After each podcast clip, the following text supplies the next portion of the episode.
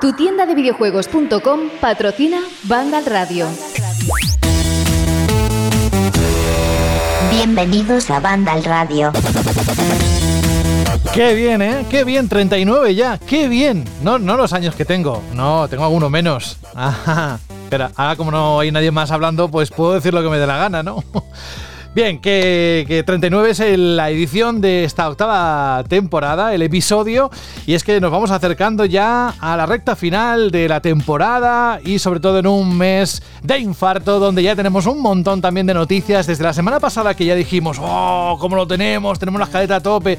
Bueno, pues siete días después estamos igual, así que no voy a demorarlo mucho. Voy a saludar primero a Alberto González. Muy buenas, Alberto. Muy buenas, José, ¿qué tal? Pues muy contento. Mira, para la próxima semana tengo ya cita para la vacuna. ¿Qué te parece? Madre mía, eso es que estás justo en, el, en la diana, ¿no? De la población que es un poquito mayor, pero no, no demasiado. No, no, que tengo amigos. ¿Estás no, tengo amigos que me han hecho un hueco. Dicho así también. No, no, toca porque me toca, evidentemente, pero ya está. Oye, que quiero saber primero cómo estás tú. ¿Todo bien? Pues la verdad es que genial, eh, con muchísimas ganas de lo que se está viniendo ya. Y vemos en, en en la portada que ya empiezan todas las compañías a planificar sus conferencias. Y parece ser que vamos a tener un E3 después de un año un poco extraño, bastante movido y lleno de titulares grandes. ¿eh? Lo estoy viendo aquí en la bola de cristal. Sí, pero aparte de eso, mira, estamos perdiendo la costumbre de algo que a mí me gusta mucho, porque no solo a mí, sino también a los oyentes, que pregunte de vez en cuando. Y es, ¿a qué estás jugando ahora, Alberto? Si es que no, eh, a nada, pues también puedes decirlo. ¿eh? Aquí no tenemos por qué estar comprometidos con jugar algo siempre. Pues ahora mismo a nada. Estoy en esas etapas que muchas veces te pillan que no te apetece, que picoteas de un juego, que te pones a Switch, que pruebas algo. Y ahora mismo estoy como en un momento de relax absoluto que estoy dedicando a leer, a ver aún más cine, a ver más series y jugar muy poquito. Y bueno, y a pintar, que ya sabes que, me encanta pintar miniaturas. Eh, pintar eso, pintar miniaturas, no coger la brocha gorda y empezar a pintar la casa, que eso... Que también se me da bien, cuidado. Ah, sí. Ah, pues mira. Soy eh, una. ¿eh? Para cuando tengas que pintar, me avisas porque soy muy maniático, cojo muy bien el rodillo, te escojo muy bien el tono remacho muy bien. Oye, pues ahora te voy a necesitar ayuda dentro de poco. Pues yo me, voy para allá y te lo hago, vaya, rapidísimo. Dame presupuesto. Te, invito, te pongo una cerveza, unas olivas. y a unos pistachos que son más caros. No lo decía tanto por mí, eso de, ah, seguro que hay alguien aquí o en los oyentes que levantaría la mano para decir, mira, y el primero ha sido Jorge Caro. Pues bueno, ya que ha hablado, bienvenido Alberto, por supuesto, como siempre, un placer tenerte.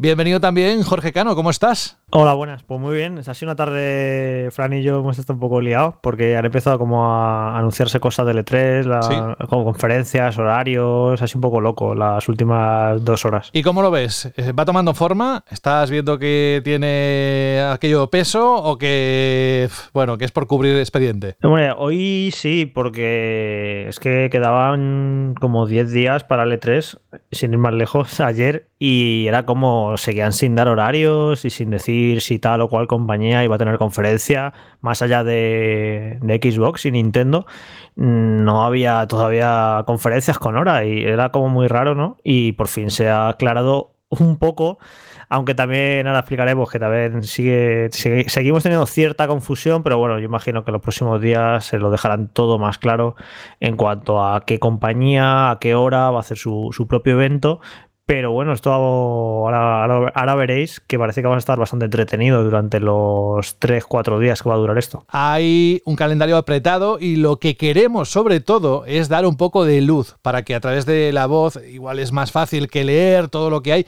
Que por cierto también, luego lo, diremos enseguida, que en la página web de Banda la cobertura es la de siempre, incluso más allá. Siempre nos, nos superamos ¿no? año tras año. Y si queréis estar al día de todo lo que hay en este este momento ahora, eh, nada mejor que acercaros a la web, conectaros y, ver todo lo que hay. Nosotros haremos nuestro trabajo a través del programa, que siempre nos gusta hacerlo, así que vamos a dar todos los detalles que podamos para que tengáis claro qué va a ocurrir en los próximos días. ¿Qué estás jugando tú, Jorge? Yo Eh, no estoy jugando a nada. Vaya, igual que Alberto. sí, sí, es que no jugar por jugar, ¿sabes? No, prefiero no, no jugar a nada, vamos. Estoy reservando para cuando empiecen a salir juegos que, que Mm. me apetezcan de verdad. Hmm.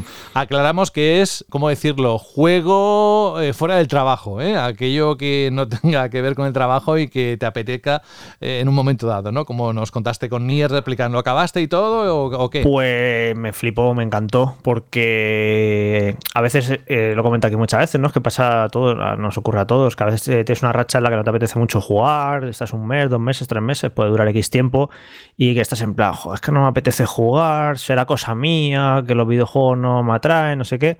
Y luego llega un juego que por lo que sea conectas con él y te gusta y lo devoras, como fue mi caso con Nier Replicant, o sea, lo reventé en cuatro o cinco días, le saqué todos los finales y lo disfruté muchísimo, muchísimo, muchísimo. Y es como, ah, vale, no, es un- no tengo yo un problema con los juegos. o sea, cuando encuentro un juego que me gusta y que, que veo que tiene alma y algo especial y, y es este caso de este juego, que creo que es un juego muy especial, pues me siguen gustando como siempre. Lo que pasa que a veces hay temporadas en las que no sale nada que, que me estimule o que me guste lo suficiente, pero cuando sale algo que me gusta, bu- ya ves si lo, lo devoro. Estoy convencido, Jorge, que hay muchísima gente, por no decirte el 100% de la gente que te escucha, tanto los que te escuchan como los que estamos aquí, que nos ha pasado lo mismo en alguna ocasión. Pero bueno, oye, eh, y ya antes de pasar a Frank, que está ahí agazapado para. está con el efecto, supongo, de la cerveza que la abre, más que nunca nos va a dar mucha envidia porque empieza a hacer bastante calor. Aquí en Barcelona hemos tenido unos 23, 24 grados y yo he encendido el aire acondicionado, eh, sobre todo en las horas valle, ¿eh? que eso es otro tema que no vamos a abrir el melón porque entonces no acabaríamos nunca de hablar de eso. Pero, ¿alguien te ha dicho algo sobre lo de te huele el culo a playa? Ha habido comentarios ¿eh? en iVoox sobre esto. ¿A quién a mí? ¿Por qué? Por- No, por si la alguien te ha comentado, no, no. A alguien que te haya escuchado te haya dicho, algún de tus amigos, oye, que, que vaya No, gracia no, con lo de aquello que La dijiste. gente que me conoce ya sabe que suelto expresiones a veces un tanto sorprendentes cuando menos te lo esperas. Ahí, Alberto, un comentario, ¿verdad? En, en iVoox que dice que es muy habitual en Madrid utilizar esta expresión. Sí, de hecho, Alex Vizcaíno Moreno nos los, nos los comenta diciendo, mira, que es algo que se dice y, y se escucha bastante y es muy típico decirlo. Luego daremos buena cuenta de los comentarios que hemos tenido también un montón, la verdad. Venga, bueno, más que nunca, es de las veces que más recuerdo, ahí como 85 había en la última vez que lo miré. Eh, vamos con, como decía, con Fran Gematas. Hola, Fran, a ver ese ruido. Muy buenas. ¿No hay ruido esta vez? O... No, pues, porque se hizo antes de empezar a grabar. Ahora tienes que dejar eh, ese momento para hacerlo justo en semidirecto, en falso directo, para que nos des mucha envidia. Abriendo ¿Y una cómo aguanto cerveza. yo estos 15 minutos? Eso también es verdad, eso también es verdad. Esto es como Eurovisión, o, o vas con algo o no, no, no llegas a tener el mismo ánimo, ¿no? Y la misma, la misma fiesta, por decirlo de alguna forma. ¿Todo bien tú? ¿Cómo estás? Eh, pues yo muy bien, lo que pasa es que mm, poco de acuerdo con... A ver, eh, a partir de ayer, miércoles por la tarde, ya sí se animó bastante la cosa. Pero lo que tuvimos este lunes, este martes y este miércoles por la mañana a nivel de actualidad, o sea, yo me estaba temiendo en plan de eh, se lo van a callar todo hasta dos días antes de las tres. O sea, era, estaba literalmente aburrido porque no pasaba nada. Y ya ves que empezó a llenarse todo lo que es la página central Sí, sí, de, sí, claro, de ya- Vandal con noticias. Y la escaleta la tenemos llena de noticias.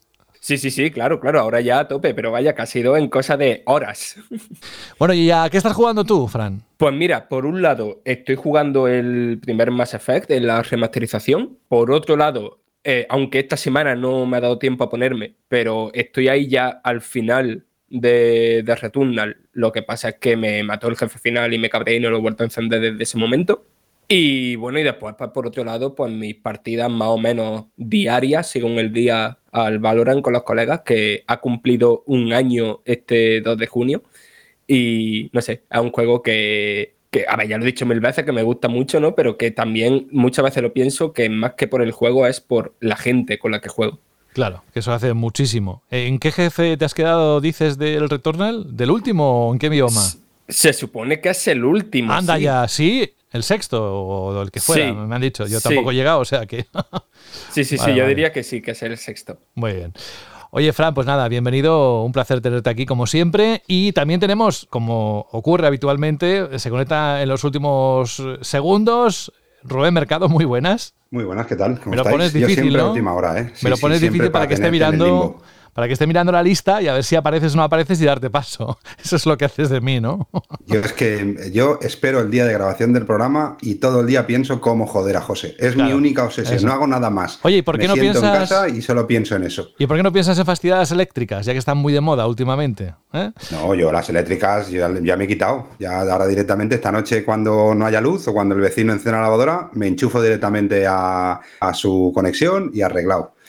Pero bueno, da igual, no hablemos de ese tema que como tú has dicho, no Ajá. abramos este melón, que no está la cosa para ciertos comentarios. Bastante tenemos con lo nuestro como para meternos con todo lo otro. Exacto. Hoy, especialmente, Rubén, sabes que hay un montón de noticias que tienen que ver con el E3 y cosas que están ocurriendo. Y como bien decía el equipo de redacción, eh, Jorge, Fran, Alberto, está cogiendo forma. Además, en las últimas horas se está acelerando bastante. ¿Tú cómo lo estás viendo este año? Yo lo estoy viendo bien, pero sinceramente me da miedo, porque solo con las noticias de estos días ya se está montando el revuelo que se está montando. eh, creo que va a ser un E3 muy duro en cuanto a, la guerra esta absurda que hay en estos momentos. Creo que va a ser un E3 muy chulo en el que vamos a ver cosas, seguramente no todo lo que queremos, pero vamos a ver cosas. Pero creo que va a ser un E3 eh, muy duro. A lo mejor es un E3 que es el mejor momento para desintoxicarte un poquito de redes sociales durante 3-4 semanas, porque al final todo se lleva al lado que no corresponde. Es decir, un momento de fiesta como es este E3, en un año eh, que creo que puede ser un E3 divertido, con, con muchas cosas, con- para disfrutar y ponernos contentos, yo creo que la gente en vez de ver lo bueno va a intentar buscar siempre lo malo para intentar llevárselo a su lado y atacar por un lado y por otro. Es decir, que por un lado tengo muchas ganas, pero por otro lado me da muchísima pereza la situación en la que estamos. Pero bueno, pues yo no estoy de acuerdo sea. para nada, Rubén, con lo que estás diciendo.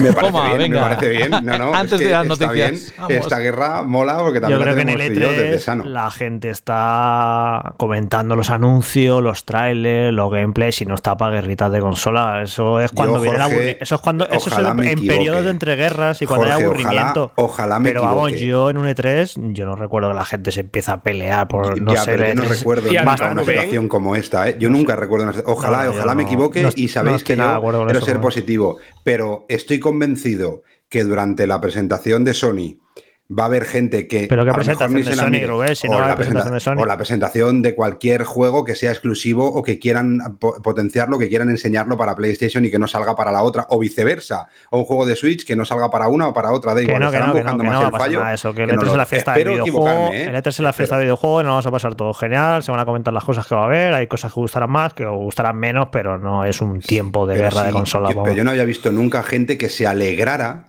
porque un juego se retrase para estar más acabado. No, no lo había visto nunca esto así. A o ver, que Rubén. gente se alegrara porque eh, salga en una plataforma cuando tenía que salir en exclusivo en una. Es decir, yo, es- eh, yo pienso como tú, esta es la fiesta, Jorge, esto es lo que tiene que pasar. Pero es que esta situación que estoy viviendo ahora, yo llevo pues más años en ese sector que fuera del sector. Es decir, yo llevo más años ya profesionalmente en esto que, que- que sin estarlo. Es decir, soy un viejuno que llevo muchos años en esto. Y yo esta situación no la había vivido jamás y he vivido muchas generaciones. No he vivido, esta no es mi primera generación. Seguramente de los que estamos ahora mismo en el programa, junto con José, seamos los que más cambios generacionales hemos visto en la historia de los videojuegos o que tengamos recuerdo de ellos. Es decir, que Eh, somos unos viejos, ya está. Somos unos viejos, somos unos viejos. Sí, sí, tú un poco más que yo. Eh, Nah, pero muy poco, yo en ¿eh? la situación esta, yo no la recuerdo jamás, nunca. Siempre ha habido gente más de Sega, gente más de Nintendo, eh, gente más de un juego, gente más de Street Fighter, gente más de Virtua Fighter. Rubén, es que pero en los nunca 90 esto, no había redes nunca. sociales, nos ha jodido, claro. Bueno, Oye, Si hubiera mejor, redes por eso sociales- digo que es mejor quitarse de las redes sociales estos días. Y el problema, yo creo que el problema no son las redes sociales, ¿eh? sino quien gestiona su red social. Yo creo que más es ese problema. escuchad una A que cosa. eso te va a decir, a que por, por un lado, Ay. la gente en el E3 no va a estar mm, así de mala porque la gente va a tener demasiado sueño como para estar cabreada, ¿vale? Eso por un lado. Y por otro lado, vamos a ver, que el botón de bloquear está ahí por algo. Yo cada vez que veo no sé qué tontería de guerra de consolas, bloqueado. Y así estoy. He escuchado una cosa, hacemos una cosa, un trato. Mm, eh, iba a decir guardar vuestros caballos, es decir, amarraos bien, que va a haber momentos para hablar de todo esto en el bloque de noticias. También es verdad que eh, esta misma semana, yo creo que influido por ello, Rubén está hablando de los exclusivos que no van a ser solo exclusivos de PlayStation 5, sino PlayStation 4, una entrevista que también vamos a repasar en, titulares en, en el bloque de noticias. Mientras eso ocurre, vamos a deciros que más que nunca lo que recomendamos es que para estar al día de lo que vaya ocurriendo, de todo, incluso en los foros, participad en los foros de Vandal y directamente a la página web y ahí seguramente vais a encontrar un montón de información y también otra gente que quiera opinar sobre lo que está ocurriendo. Es una muy buena manera de hacer seguimiento. E incluso, eh, no sé si lo podrán adelantar hoy, alguna cosa así, pero que Vandal, como siempre, va a tener un seguimiento incluso en directo de algunas conferencias. En fin, que vamos a arrancar. Bienvenidos todos. No te he preguntado, Rubén, a qué estás jugando. Me imagino que no estés jugando nada ahora mismo, pero puede que sí. Yo estoy con un roguelike súper, súper exclusivo porque es solo mío, que es mi trabajo y mis hijos. Últimamente, la verdad es que juego muy poquito, ahora estoy jugando un poquito al, Horizon. Eh, poquito, lo que tengo tiempo, pero a lo mejor esa semana puedo decir que la gente cuenta por horas jugadas y estas cosas. Yo cuento por minutos jugados y esta semana habré jugado, en el mejor de los casos, 13, 14, 15 minutos, que son los pocos tiempos que puedo decir que estoy jugando eh, a casi nada o a nada. Eso sí, al día de todo, pero jugar, jugar, la verdad es que me falta tiempo. Tengo ganas ya de que el culo me empiece a oler a playa, ¿eh? como decía Jorge, y ya hemos hablado antes que la gente lo conoce y le gusta, para poder empezar a tener algo de tiempo, dedicar algo más de tiempo a poder jugar, pero es que no me da la vida, es imposible. Ya. Pues prepárate que se, que, se vienen curvas. Vamos al bloque de noticias. Bienvenidos y bienvenidas. Ahora empieza lo gordo.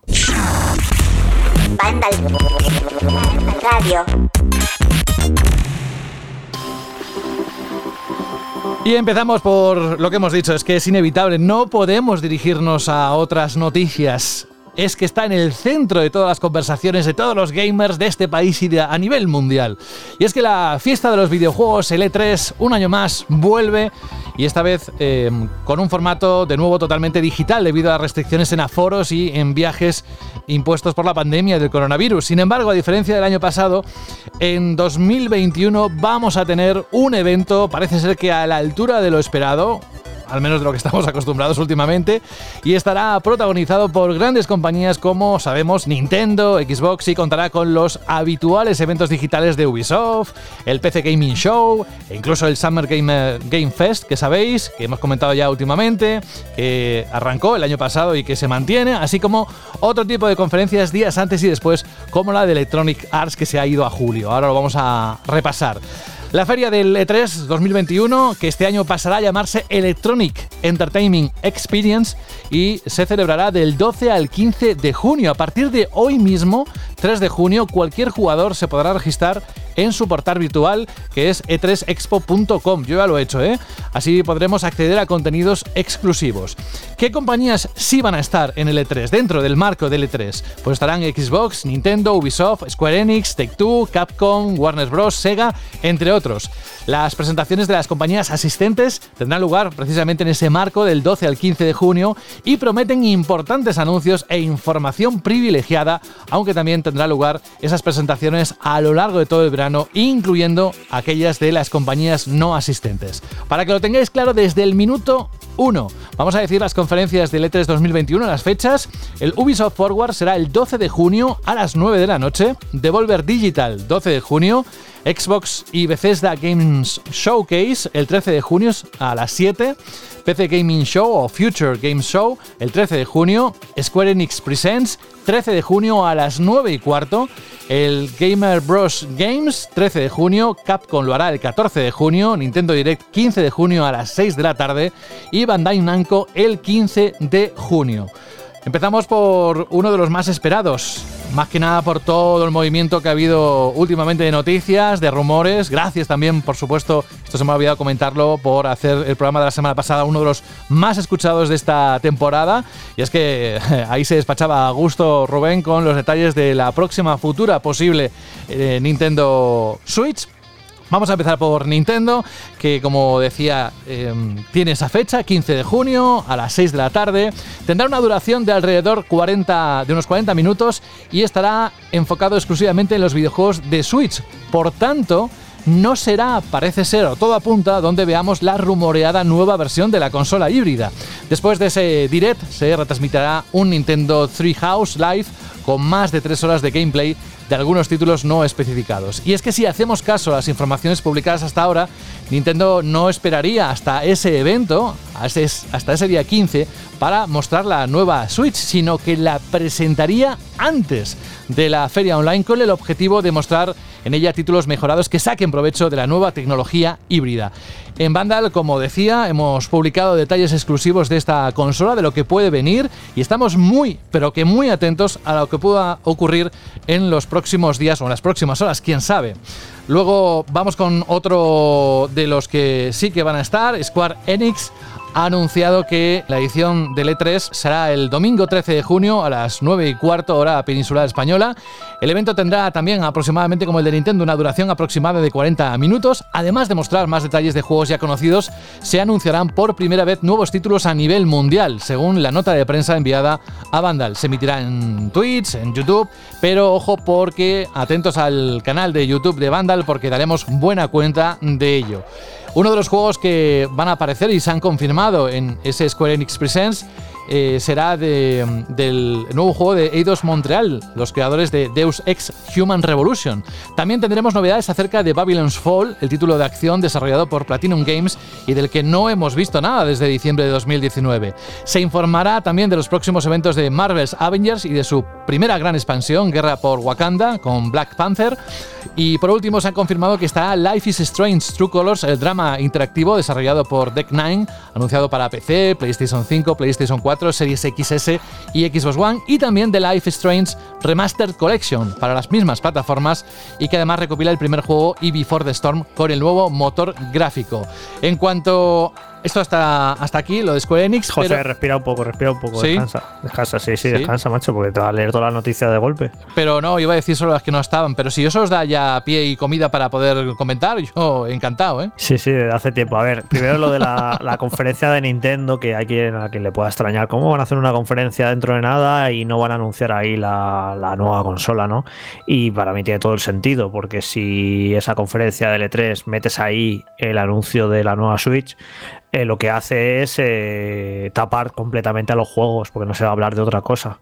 Entonces tiene mucho sentido anunciar durante estos próximos días eh, la nueva Switch, acaparas toda la información, estábamos durante días hablando de ello, y luego en el E3 haces tu conferencia, centra los juegos y son los juegos los que toman el protagonismo. Así que tiene, para mí tiene todo el sentido separarlo y no meterlo ahí todo junto. Además, además Jorge, con esto que comentas, eh, yo creo que también la estrategia de presentarla antes, como se rumorea y como se dice, eh, también tiene un sentido para todas las otras empresas que seguro que van a querer presentar juegos y van a querer presentar juegos para la nueva Nintendo Switch, con lo que si esto que es el día 15, esto limita a que todas las que estén por delante puedan enseñar algún juego hablando de la nueva Nintendo Switch, con lo que de esta manera liberan un poquito esa presión para que el resto de las compañías puedan enseñar juegos mm, con características especiales o con más potencia o con mejores gráficos para la nueva Nintendo Switch. Es decir, que tiene sentido. Lo único que falta es que la presenten de una vez. Es la única cosa que falta, que ya tenemos ganas, todo ya se vuelve un poco cansino, ¿no? De decir, está muy cerca, pero esperemos que, sea así. Si no, no tendría mucho sentido, vamos. Y luego la foto del E3 completa, eh, estos son los eventos que el E3 considera como oficiales y que considera como dentro de, de, esto que han organizado. Pero realmente este E3 va a ser todavía más amplio que del 12 al 15 de junio y podríamos decir que comienza el día 9 de junio, porque el 9 de junio por la tarde a las 4 se presenta el nuevo Battlefield, ¿vale? Que yo creo que es un juego lo suficientemente importante y popular como para que lo consideremos un evento a seguir, ¿no? ese que cae en miércoles, creo. Sí, el miércoles 9 de junio por la tarde se presenta el nuevo Battlefield. Yo creo que ahí podemos considerar que, que arranca el E3 porque luego el jueves 10 eh, hacen la presentación de apertura del Summer Game Fest, que ya han dicho que en esa conferencia va a haber novedades y anuncios, no sé de qué calado, si no creo que tan importantes como las eh, conferencias estas de apertura que llevan dos años haciendo de la Gamescom, pero vamos, si han dicho que va a haber anuncios, es que va a haber anuncios ahí. Así que el jueves también hay que seguir esa conferencia del Summer Game Fest. Luego el viernes hay una conferencia por la última hora, creo que a las 9 de la noche, de Coach Media y el sábado ya L3 con varios eventos y, o sea, es un no parar prácticamente desde el miércoles con la presentación del nuevo Battlefield hasta el martes 15 todos los días ya vamos a tener prácticamente una semana entera de eventos y presentaciones. Así que va a ser súper divertido y súper entretenido para todos los jugadores para nosotros va a ser eh, entretenido y a la vez eh, vamos a acabar reventados del curro que vamos a tener. Para nosotros va a ser, en vez del E3, mm. el estrés. Pero es esto de sarna con gusto, ¿no? Que vamos a trabajar como una brutalidad, pero nos lo vamos a pasar súper bien. Es estas semanas del año de que no te importa trabajar más de lo normal porque la verdad es que se disfruta y te lo pasa bien. Y yo va a ser el primer E3 que sigo desde casa en 10 años años, creo. El otro día me puse a contar E3 porque para, para registrarme como prensa en, este E3 digital había una pregunta que decían ¿en cuántas ediciones has estado del E3? y tuve que mirar hasta dónde llegaba y creo que, desde 2012 o por ahí que, he ido que había ido a todos los E3 y va a ser el primero que, esté en casa con, eh, iba a decir en calzoncillos, pero la verdad es que nunca estoy en calzoncillos, me parece muy, muy, de muy, de muy muy, sucio, ¿no? En pelotas, ¿no? No, no, no, pantaloncito corto. Ah, vale, vale, vale, pensaba. Pero aquí con mi café, con pudiendo descansar, pudiendo comer bien, así que va a ser, va a ser para mí va a ser especial, a ver qué tal lo, vamos a pasar y luego mandar, pues bueno, como siempre, ya sabéis, en todas las noticias, los vídeos, en las redes sociales a tope todo y luego en YouTube vamos a intentar cubrir en directo las conferencias, pues todas las que podamos y nos dé el cuerpo, eh, o al menos las más interesantes, así que bueno, eso, que lo vamos a pasar súper bien. Sí, y a ver, muchas ganas, ¿no? De estar ahí cubriendo el E3, pero claro, bastantes cosas, eh, parece que ya, no ya vamos a tener una idea, ¿no? De lo que vamos a ver, porque ya comienzan a filtrarse cositas y una de ellas es el juego de Guardianes de la Galaxia de Eidos Montreal.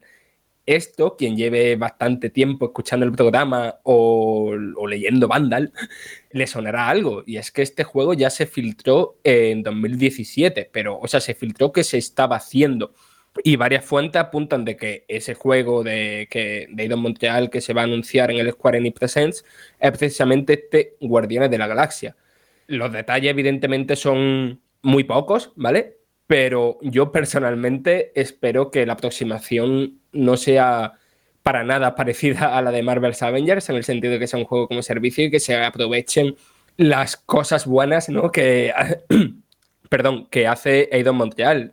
Para mí es un estudio que sus Deus Ex Human Revolution y sobre todo el Mankind Divided me, me flipan, me parecen un juego increíble.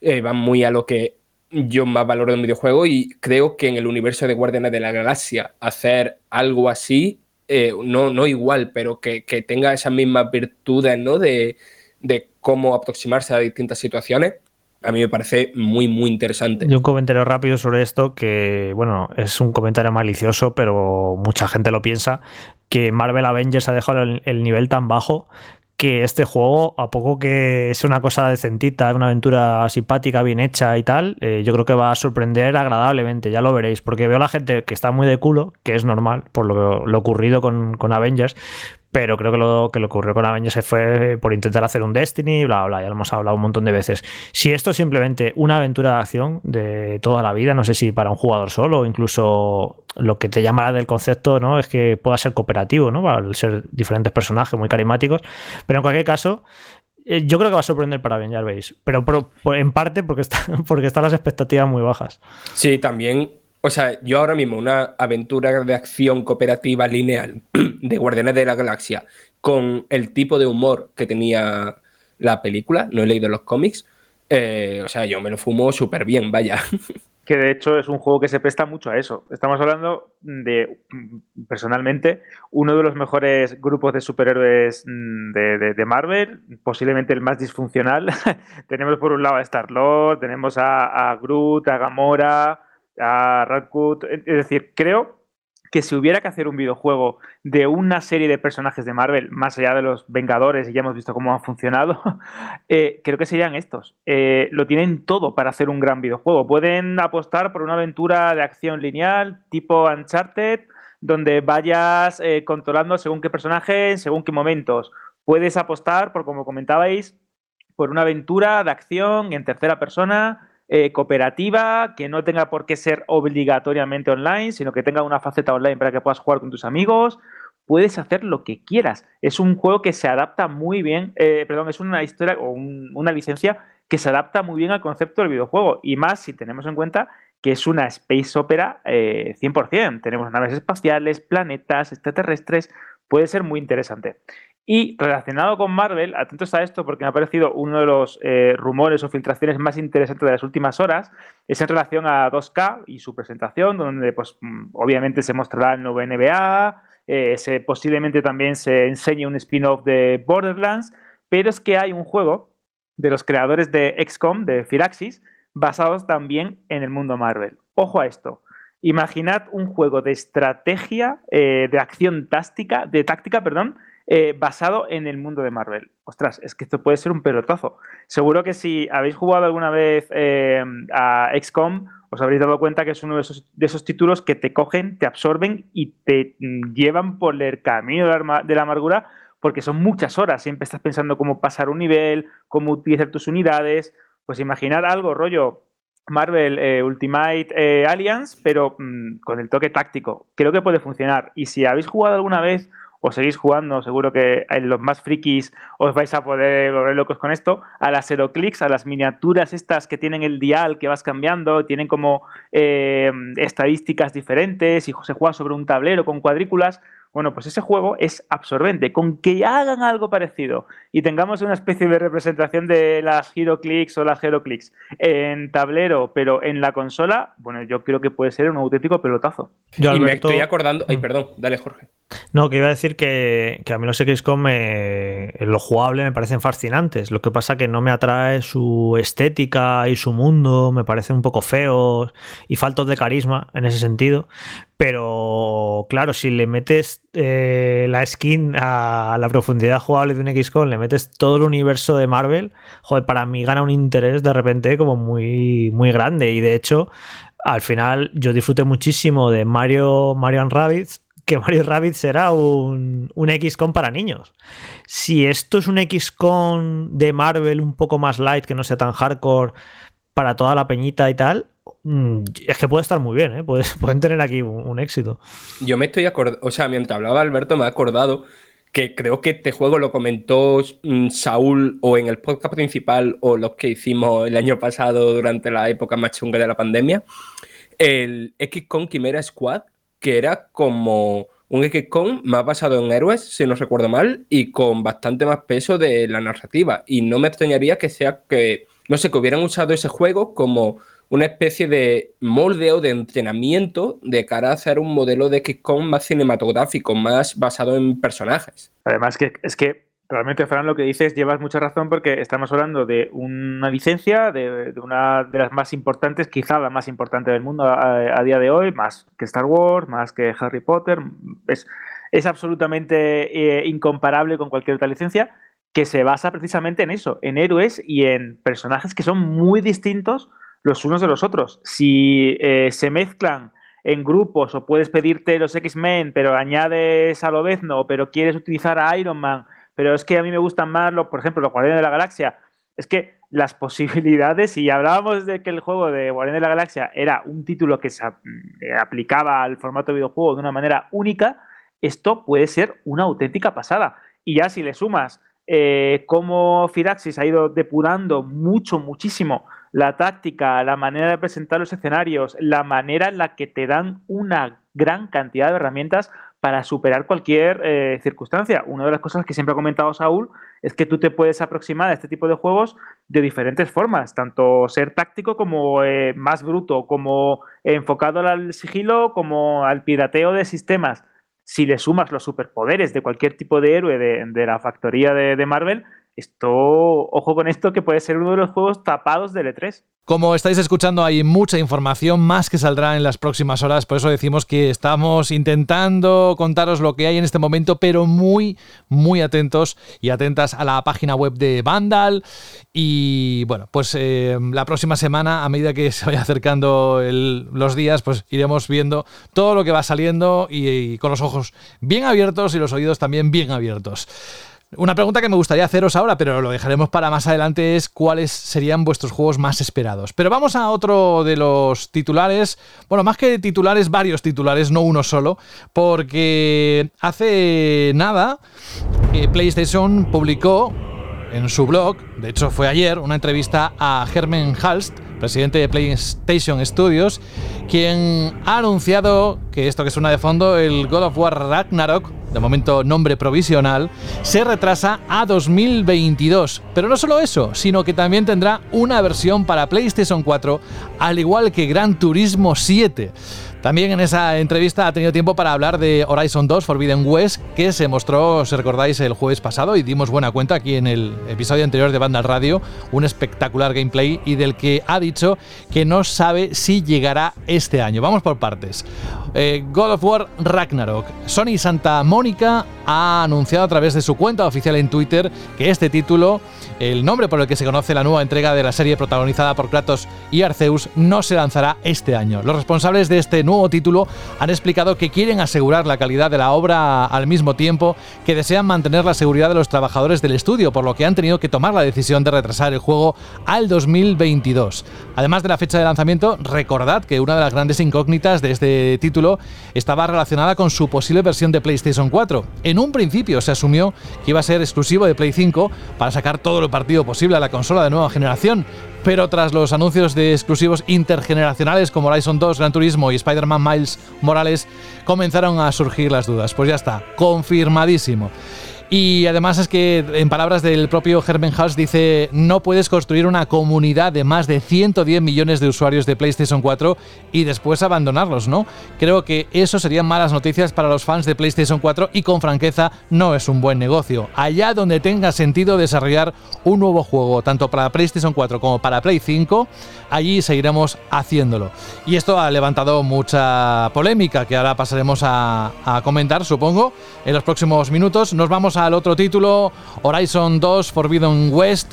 La duda tras la presentación del pasado jueves, como he dicho, fue si realmente va a ser fecha de lanzamiento este año o, en un futuro. Dice Germen, Germen, ¿no? Germen Halst, que tiene un nombre muy gracioso, dice que una de las dudas que han tenido y que siguen teniendo encima de la mesa es poder lanzarlo estas navidades, pero que eso aún no es del todo seguro y están trabajando muy duro tan duro como pueden para confirmarlo tan pronto como lo sepan. Y hablando de los desafíos, pues hombre, dice que el problema principal ha, sido y está siendo el acceso a ciertas ubicaciones especializadas, estudios de captura de movimiento, un poco ya lo que hemos comentado alguna ocasión. Y atención porque una de las sorpresas de esa entrevista es que en ella también se ha dado una nueva pista de lo nuevo de Ben Studios. Sabéis todo lo que surgió alrededor de los creadores de Days Gone y esa recogida de firmas para que se hiciera una segunda parte, dado que muchos de los seguidores de PlayStation, bueno, pues entendían que había sido un lanzamiento bastante bueno y tenía que tener una cierta continuidad. Bueno, pues Germen dice que están trabajando en una emocionante nueva licencia de la que están muy apasionados. Dice, están construyendo en los profundos sistemas del mundo abierto que crearon para Days Gone. Dice, estoy realmente contento con Ben Studio, así que sabremos de ellos en los próximos meses. Y como digo, esto es más o menos resumido, hay toda la información en la página web de Vandal al respecto, en varias noticias. Y Jorge, la, también la polémica se ha servido. De lo mismo que decían, ¿no? Muchos dicen, bueno, lo que, lo que se criticaba para Xbox, que hasta dentro de un año no iban a tener exclusivos, parece que PlayStation está en una situación similar, ¿no? Y en cierta manera es así. Bueno, estoy dando de la polémica ahora que me lo estoy diciendo porque llega un momento que si te aíslas un poco en redes sociales y no te puedes saber a comentarios, no te enteras de las polémicas, claro. No sé qué exactamente qué polémica ha causado todos estos anuncios de ayer, pero bueno, me lo puedo imaginar, ¿no? Porque lo de que, sobre todo, de todo esto, lo del retraso de God of War no le ha sorprendido a nadie, lo llevamos diciendo desde el momento en el que se anunció aquí en el programa. Eh, y luego lo de eso, de las versiones de PlayStation 4 de God of War y sobre todo la de Gran Turismo me ha sorprendido también. Que eso sí es lo más comentable, ¿no? De hasta qué punto, hasta dónde va a alargar Sony, ¿no? La, la generación de PlayStation 4 y todas estas decisiones, de hecho, dicen que la decisión de hacer la versión de PlayStation 4 de Gran Turismo 7 ha sido muy reciente. Da la sensación ¿no? de que quizá todo este problema de los semiconductores, de los problemas que está teniendo eh, PlayStation para fabricar las suficientes PlayStation 5, del cambio de estrategia de la compañía, porque claro, al final todo está relacionado. Lo de que también esté sacando juegos de PlayStation en PC pues esto quiere decir que no catima ninguna plataforma ni ninguna venta y que quieren exprimir lo máximo posible los ciento y pico millones de PlayStation 4. No sé. Jorge, yo, eso lo he dicho en más de una ocasión. Es decir, eh, Sony dejará de hacer juegos para PlayStation 4 cuando el parque instalado de PlayStation 5 sea lo suficiente maduro y grande como para poder rentabilizar eh, sus lanzamientos. Sí, Rubén, pero es que esta lógica no, se ha cumplido en otras generaciones. Es la primera vez que está haciendo esto PlayStation. Pero nunca ha habido esta falta tan grande. Yo recuerdo PlayStation 4 que hubo falta al principio, costó conseguir una PlayStation 4, no como ahora, pero luego en marzo, febrero, marzo, habían PlayStation 4 las que quisieras y el parque instalado de consolas era mucho más grande y los eh, juegos eran mucho más baratos de hacer. No hay, ¿eh? no hay más Play 4 ahora que, que Play 5 en, su en, sus primeros meses. Es que eso es una cosa que se está diciendo, pero no es así. Es que PlayStation, eh, PlayStation 5 ahora mismo, la consola de Sony que más ha vendido en sus primeros 7 meses o 6 meses. había menos Play 3 en esos primeros meses, había menos Play 2 y eso no hizo que Sony no sacara juegos exclusivos para las nuevas consolas. Esto sin duda es un cambio de estrategia pero no es porque no haya suficientes Play 5. O sea, porque ya te digo que, que, había menos Play 4 vendidas en sus primeros meses. El otro lo dijeron, dieron los datos. Y PlayStation 5, aunque no están satisfaciendo la demanda, la increíble demanda que hay, aún así hay más Play 5 vendidas a, fecha de hoy que Play 4 en sus primeros meses. Es un tema de que, de que Sony ha cambiado la estrategia por X motivos y es, vamos, es sorprendente eso de, que va a seguir lanzando. Esas cifras a mí no me... Lo que digan tendré que mirarlo, ¿eh? porque como tengo el histórico miraremos a ver, pero a mí no me cuadra para nada, ni tengo el recuerdo que fuera así. No por la demanda que hay ahora, que, seguramente sea muy superior a la que había en antiguas generaciones, pero yo estoy convencido o vamos, creo y juraría que es una estrategia pura y exclusivamente comercial, como ha hecho Capcom con Resident Evil Village, como está pasando por esto, por, intentar rentabilizar el juego, ¿no? ¿no? ya, ya, pero que no es aquello de no, porque, claro, porque es, no, no, es, mm, sacarán juegos de PlayStation exclusivos cuando realmente las ventas sean suficientemente potentes como para que no tengan que sacar en otras plataformas. Luego pondrán la excusa o no excusa, sino la razón de que, bueno, ya los juegos pues ya no se pueden eh, hacer con esa calidad, ya PlayStation 4, PlayStation 4 Pro no es capaz de moverlo, bla, bla, bla, todo esto, ¿vale? Como siempre hemos visto, es decir, bueno, veremos a ver qué eh, estrategia o qué excusa ponen para empezar a sacar juegos exclusivos, pero no van a dejar esos 113 millones de parques de consolas de PlayStation 4, eh, no van a dejar de aprovecharlas si pueden aprovecharlas en un momento intergeneracional que seguramente esté al límite de las posibilidades de PlayStation 4 y en los inicios de las posibilidades de PlayStation 5. ¿eh? No, no, no creo que haya tantísima diferencia. Están como, están como, seleccionando, en plan, eh, hay algunos que se hacen exclusivos de PlayStation 5 porque para que no puedan decir que no tiene exclusivo. Hemos tenido Demon Souls, hemos tenido Returnal, ahora tenemos eh, Ratchet Clank que sale dentro de unos días.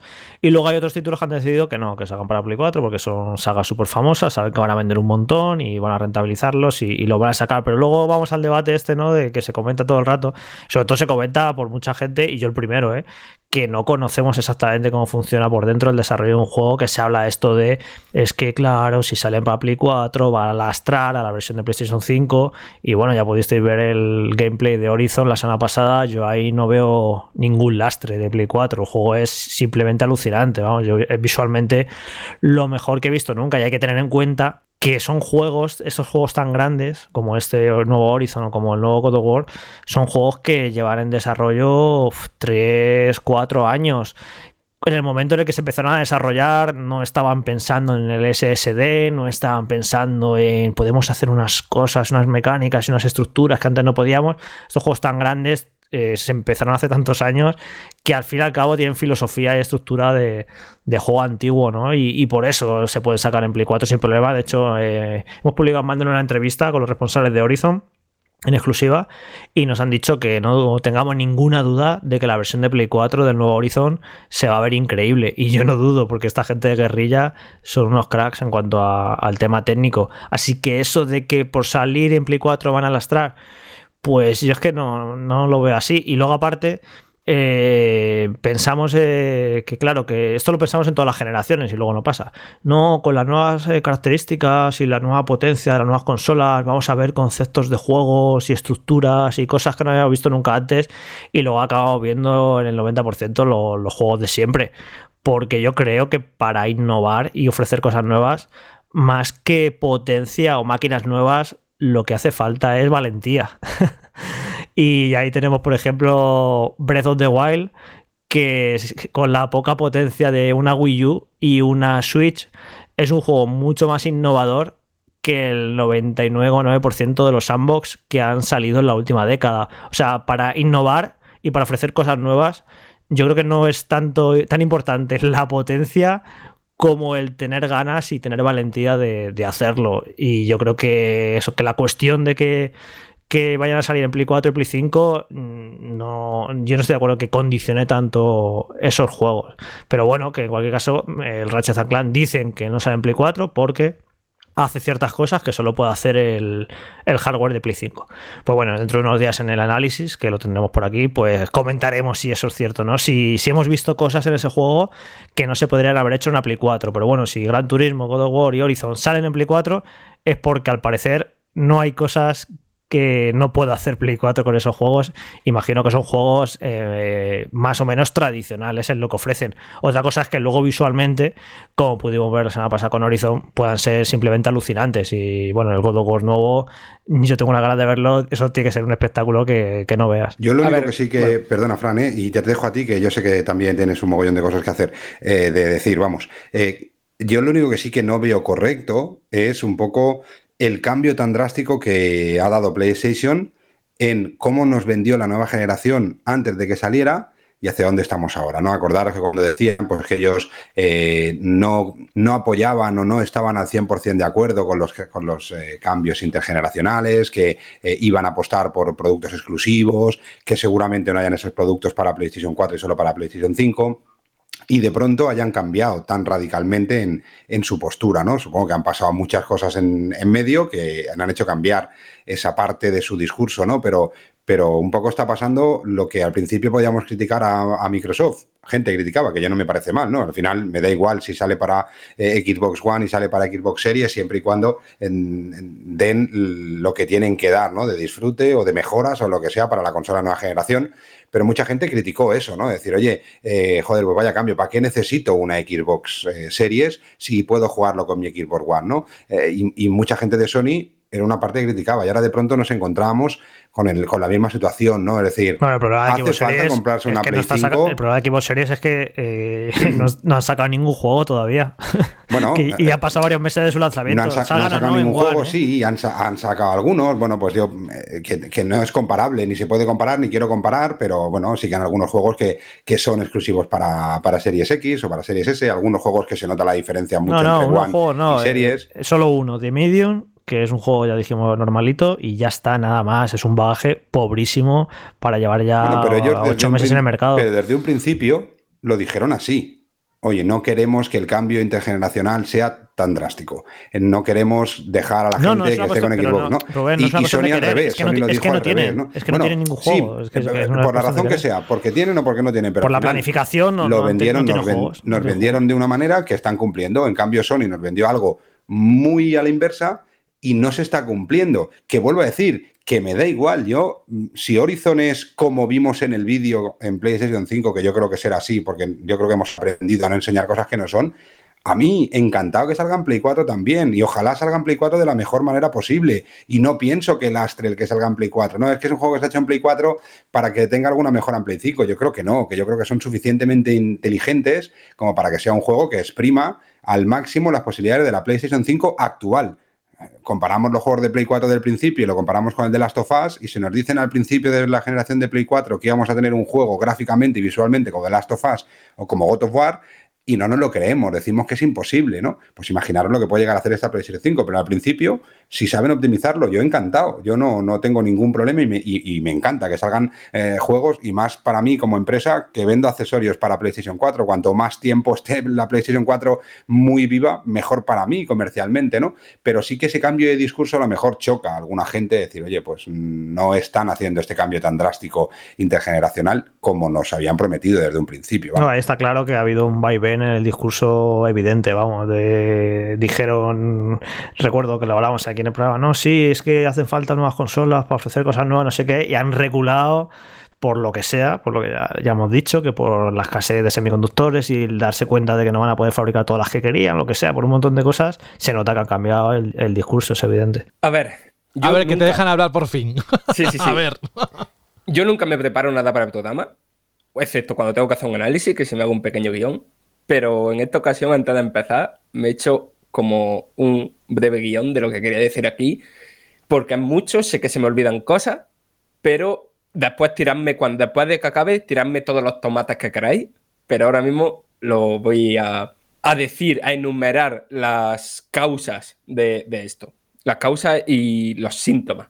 A ver, de primeras, yo entiendo la sensación de la gente que se sienta de algún modo engañada ¿no? En el sentido de que han comunicado un mensaje de aquí es donde vaya a tener los juegos exclusivos, aquí es donde vaya a tener los juegos de nueva generación, porque ese mensaje se dijo frente al mensaje de Microsoft de eh, va a hacer una transición suave.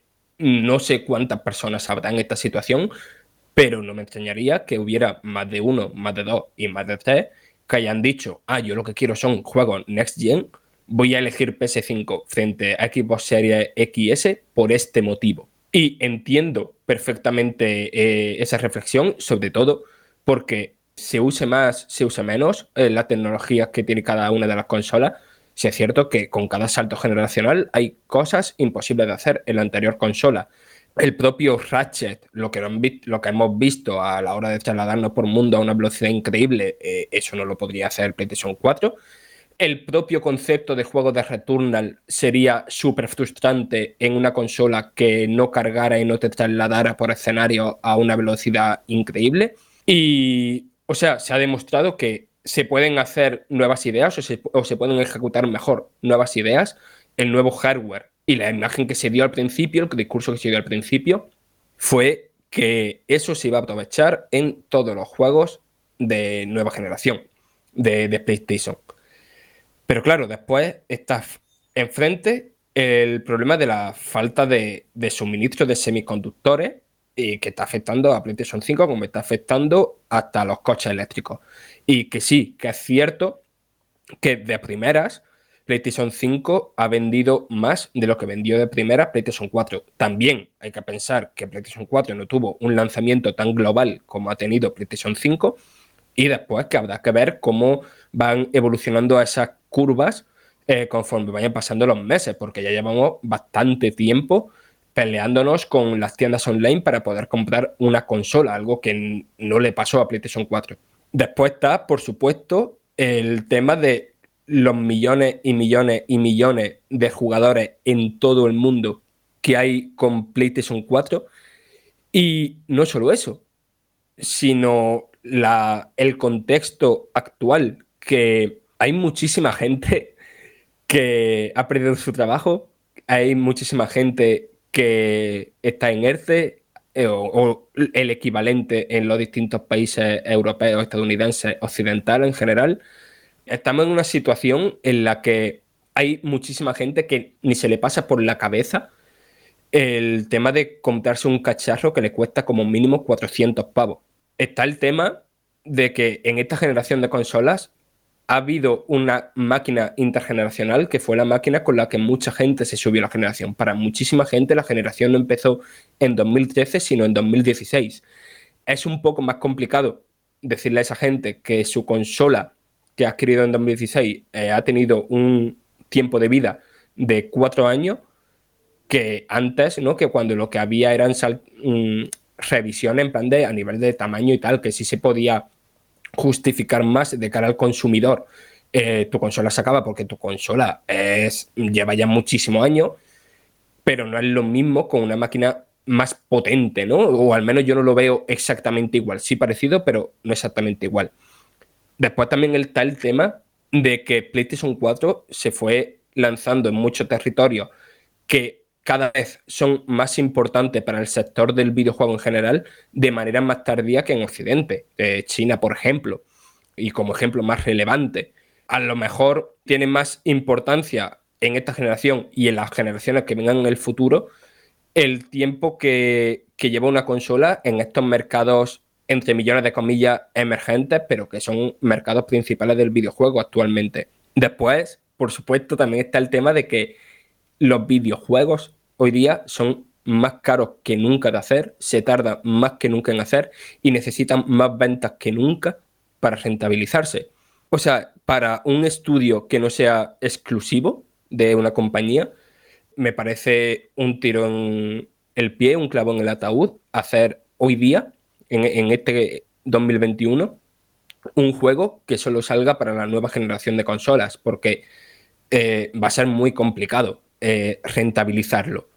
Eso a lo mejor antes PlayStation se lo podía permitir porque son desarrollos, no por rentabilizar el propio juego, sino por dar empaque al catálogo de una consola. Pero es que lo que digo, que el precio de los juegos, de hacer los juegos, ha subido muchísimo en la última generación de consola. Y no creo que ese paradigma de la época de, de la generación HD o de la generación de 128 bits se pueda volver a repetir. Y después, a nivel visual, a nivel de ver juegos que nos dejen boquiabiertos, ese salto generacional en lo visual, sino a nivel de diseño, pero sí en lo visual, está ahí.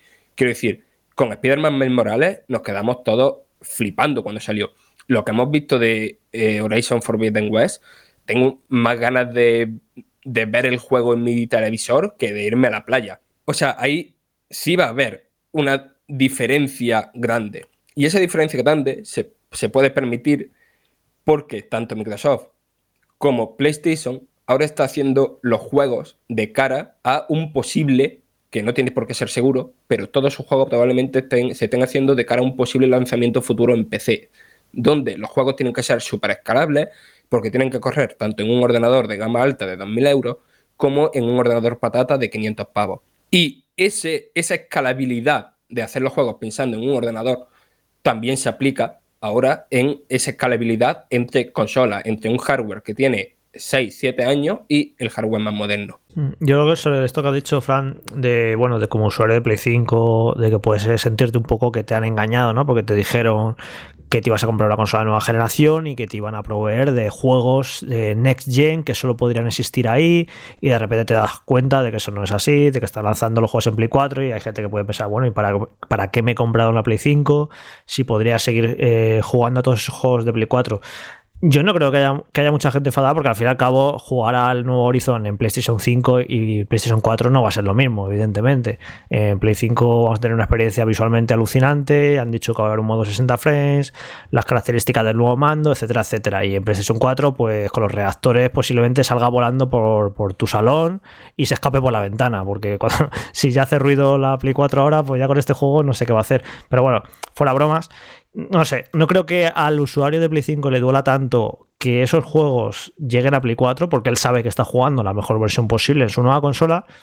Pero yo sí podría estar un poco mosqueado si al final no consiguen sacar Horizon eh, este año, porque dicen que no lo saben todavía y no sale estas navidades. Eh, ahí sí que me mosquearía un poco porque el bagaje del primer año sería un poco como en plan, pues vale, el Ratchet va a estar muy bien, Returnal, pero me parece un poco pobre si no sacan este año Horizon. Al final el, bagaje de, este primer año, cuando en teoría iba a salir eh, God of War, aunque supiéramos que no, pero bueno, eso dijeron ellos, y va a salir el Horizon. Y estos dos grandes juegos, si no te los sacan este año, eso sí que me parece un motivo un poquillo para enfadarse, porque sí que dices, joder, pues para jugar al Ratchet y al Returnal a lo mejor no me lo hubiera comprado. Es un decir, ¿no? Que, entiendo gente que, pueda estar en esa, en esa posición. Lo llevaba pensando ya meses y, Y ahora con esta situación más aún, yo si no me dedicara a esto, si no tuviera que, que eso, que tener todas las plataformas para poder analizar lo que me toque, mm, no veo la necesidad de tener una PlayStation 5. Sí, Bueno, mira, voy a necesidad decir- mira, a nivel útil. Por Voy a, decir, voy a decir una cosa aquí en el programa, que esto como lo escucha poca gente, pues no, no va a pasar nada. Lo digo aquí en público, de hecho, bueno, José no lo sabe, esto no, esto no te lo he contado. Ay. Ahí va, cuidado, ¿eh? Yo me desecho de mi PlayStation 5. ¿What? ¿Qué te parece? ¿Qué dices? ¿Qué? Sí, sí. Yo, yo no tengo PlayStation, PlayStation 5 ya.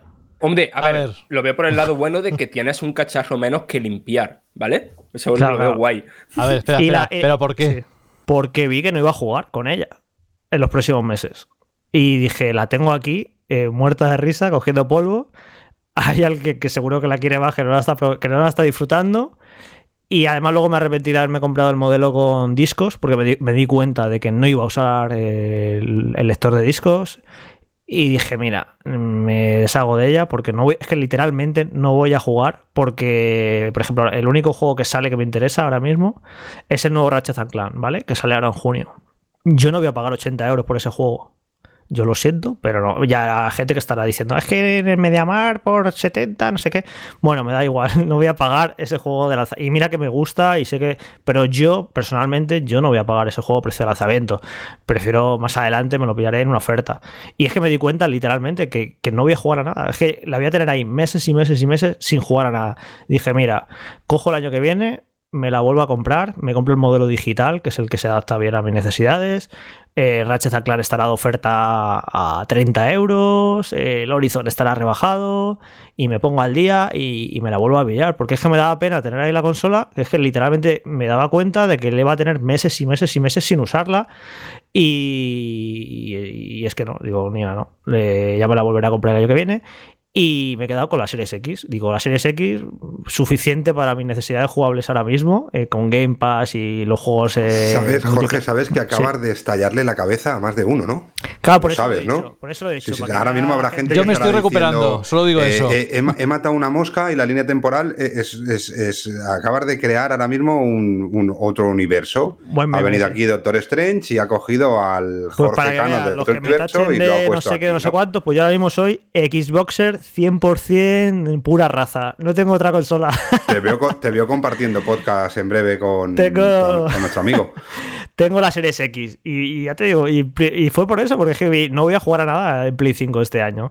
Pero bueno, yo estoy en unas circunstancias muy especiales, porque ahora es cierto que yo no analizo juegos, ahora por las tareas a las que me digo mandan ya no, no analizo y no necesitaba Play 5. Y dije, que me parece un lujo tener ahí la consola cogiendo polvo. Me daba esta pena tenerla ahí cogiendo polvo y ya me la pillaré el año que viene cuando haya stock, cuando me, me pillo la digital, con los juegos en oferta y, todo estupendo. Entonces hice una compra compulsiva porque es cierto que claro que como nosotros nos dedicamos a esto, compramos todas las consolas según salen como ansias, pero luego por mis circunstancias personales ahora mismo mm, me di cuenta que no lo necesitaba y, ya está, y puedo esperar al año que viene a, a que salga el God of War, a que salga PlayStation VR 2 a que los juegos que han salido ahora estén de oferta y no, no hay ninguna prisa por, por saltar a, a Play 5, porque a veces nos acusan, ¿no? La gente, a los que estamos aquí en el programa, es que estáis todo el rato que hay que comprarse nuevas consolas, no, no, no, eh, nosotros hablamos de los juegos, de las consolas, de lo bien que está esto, lo bien que está otro, pero luego las decisiones de compra son súper personales y dependen de tu, de tu momento vital, de ya no, ya no solo por el dinero que tengas, sino por el tiempo que tengas, por muchas cosas y eso, que, que a veces eso nos acusan es que sois unos ansias, parece que incitáis a comprar consolas como locos. Y yo, no, no, no, no, yo todo lo contrario. De hecho, yo cuando algún amigo me pregunta, oye, ¿me compro la Play 5? Y yo le digo, pues no tienes ninguna prisa, macho. y es eso, yo siempre recomiendo comprar con cabeza y cosas que, necesitemos. Otra cosa es que tengas el dinero y te apetezca eh, darte el capricho y además sabiendo que, es que si da igual, si es que te la vas a acabar comprando, ¿qué más da comprártela ahora que comprártela dentro de un año, que comprártela dentro de dos? Si sabes que, que va a caer igual y que no va a, eh, a rebajar de precio. Entiendo esa postura, ¿no? Esa, esa, pero a mí, sinceramente, es que me daba pena que estuviera ahí cogiendo polvo y dije, mira, la, está ahora en manos de otra persona que la está usando eh, muchísimo más de lo que le iba a usar yo. Qué y perdón por fuerte, este, por este fuerte, impasse, qué fuerte. pero me gusta, me gusta. Qué eh, fuerte. Ha sido un poco el tomate esto, ¿no? Un poco Pues de sí, sálvame, sí, dar sí, una dulce sorpresa aquí sin que el presentador lo supiera. sí, sí, sí. No, pero es que además a mí me ha ocurrido justo lo contrario. Yo me he deshecho de la PlayStation 4 y, y me he quedado con la PlayStation PlayStation 5 y no puedo estar más feliz. Además, yo, en el tema de tecnología, aquí hay, depende, de, aquí hay gente que puede pensar que, bueno, puedes esperar unos meses, evidentemente, cada uno eh, adquiere tecnología o lo que sea cuando le da la gana. Pero yo soy de los que, early adopters, que me gustan comprar al principio porque, como tiene un periodo de vida, el que sea, pues prefiero tenerlo desde el principio. Hoy en día, hoy en día, te puedo decir, eh, Jorge, que no cambiaría por nada ni por 50.000 PlayStation 4 las satisfacciones que me está dando la PlayStation 5. Solo con el Returnal, solo con ese, y a la espera de lo que venga, eh, con el Ratchet Clank, etcétera, pero solo con el Returnal ya me merece la pena. Todo lo demás lo puedo jugar ahí. Y luego las sensaciones mm. del DualSense, es que no lo cambio por nada. Me encanta. Y tengo dos mandos, porque es que además que, que se come la batería, sobre todo los que juegan el Returnal o en cualquier otro juego que aprovecha mucho la vibración, la vibración óptica, sabe que le dura nada y menos. O sea, que decir, dos, tres, cuatro horas, mm, cuatro no, pero tres, tres y algo, vale, entonces tengo otro y estoy todo el día cambiando, pim, pam, pim, pam. Y es que de verdad no lo pues cambiaba por nada. Y tengo una, pues, una Series X eh, al lado. Pues yo, yo tenía ahí los dos monolitos. Y a mí en Play 5 el Returnal me da igual, el DualSense me parece un gimmick que no me aporta prácticamente nada y para mí, por ejemplo, me aporta mucho más a mi modo de consumo tener Series X con el Game Pass. Entonces, entre las dos, ahora mismo, eh, la que se adapta más a lo que yo necesitaba en estos momentos es Series X y me he quedado con, con Series X. para que veas que esto es cuestión de cada uno, de lo que necesita, de lo que le gusta, de, muchísimas cosas. Y, lo, y sobre todo, bueno, pues eso, para que me tache de no sé qué, pues que troco tro. Ahora soy puro, puro Xbox, no tengo, no tengo nada más. Sí, sí, eso es un plot twist que nadie esperaba.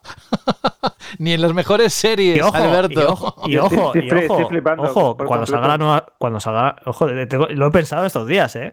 Cuando salga la nueva Switch, claro, tendré que decidir, me compro, me vuelvo a comprar PlayStation 5 o me compro la nueva Switch.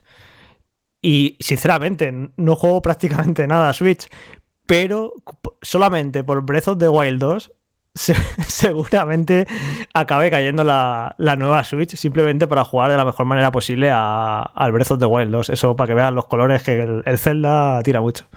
Yo ahí en ese caso, por eso tengo mucha ganas de que lo anuncien ya. De hecho, hoy me he puesto a seguir a todas las cuentas de Nintendo y con la notificación activada por si la anunciaban de repente. Yo ahí depende de cómo varíen los juegos, de verdad. Si simplemente es el mismo juego a 4K, yo creo que no la pillaré. O sea, yo no sé, ya me gasté mucho dinero en su día. Fran, si te vas a pillar todas, no, no, ¿a quién intentas No, no, no, no, no, no. Sí, sí, sí, no, no, no, no, no, no. Hay que consumir. Estás a topísimo y te autoconvence de que la necesitas para el trabajo, que es mentira luego, y van a caer, y van a caer todas. Mi pensamiento actual es que tienen que cambiar al nivel de a lo mejor lo que lo hacía Xbox One y Xbox One X, tienen que cambiar a ese nivel para que compre la Super Nintendo Switch. Dejamos de llamarla la Switch Pro porque, por favor, no, ese nombre no.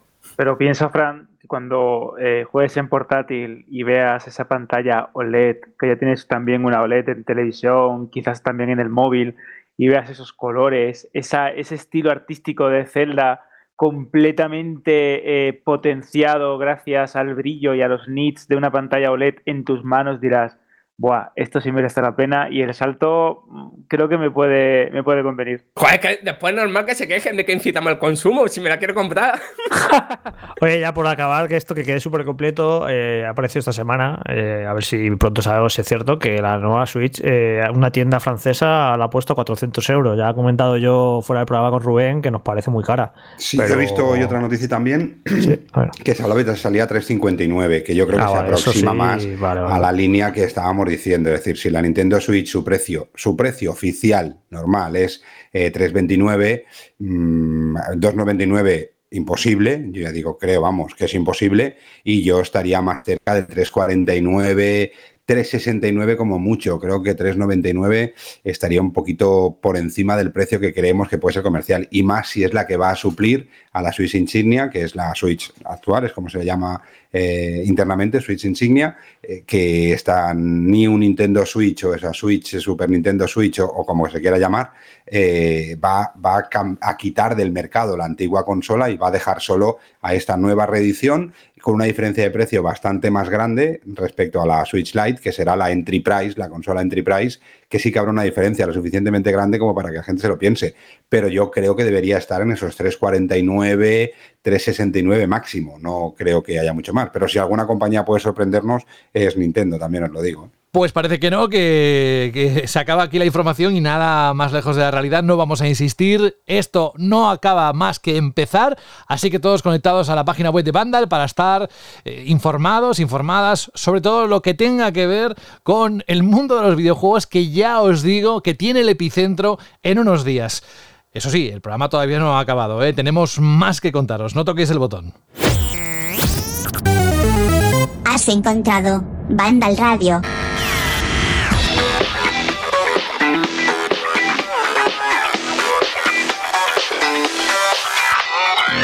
Pues sí, como si fuera un título de Zelda, si has encontrado banda al radio, has encontrado un tesoro. No hace falta que te lo diga, ¿verdad? Bueno, hay que hacer un poco de autopromoción. no hace falta si has llegado aquí, pero bueno, yo me tomo la pastilla por si acaso. Vamos con tu tienda de videojuegos.com porque, sabéis, ya se han acabado, pero esta semana han tenido, los días locos, han tenido ofertas muy potentes, pero la cosa no acaba aquí, Rubén, porque tenemos una nueva tanda de propuestas.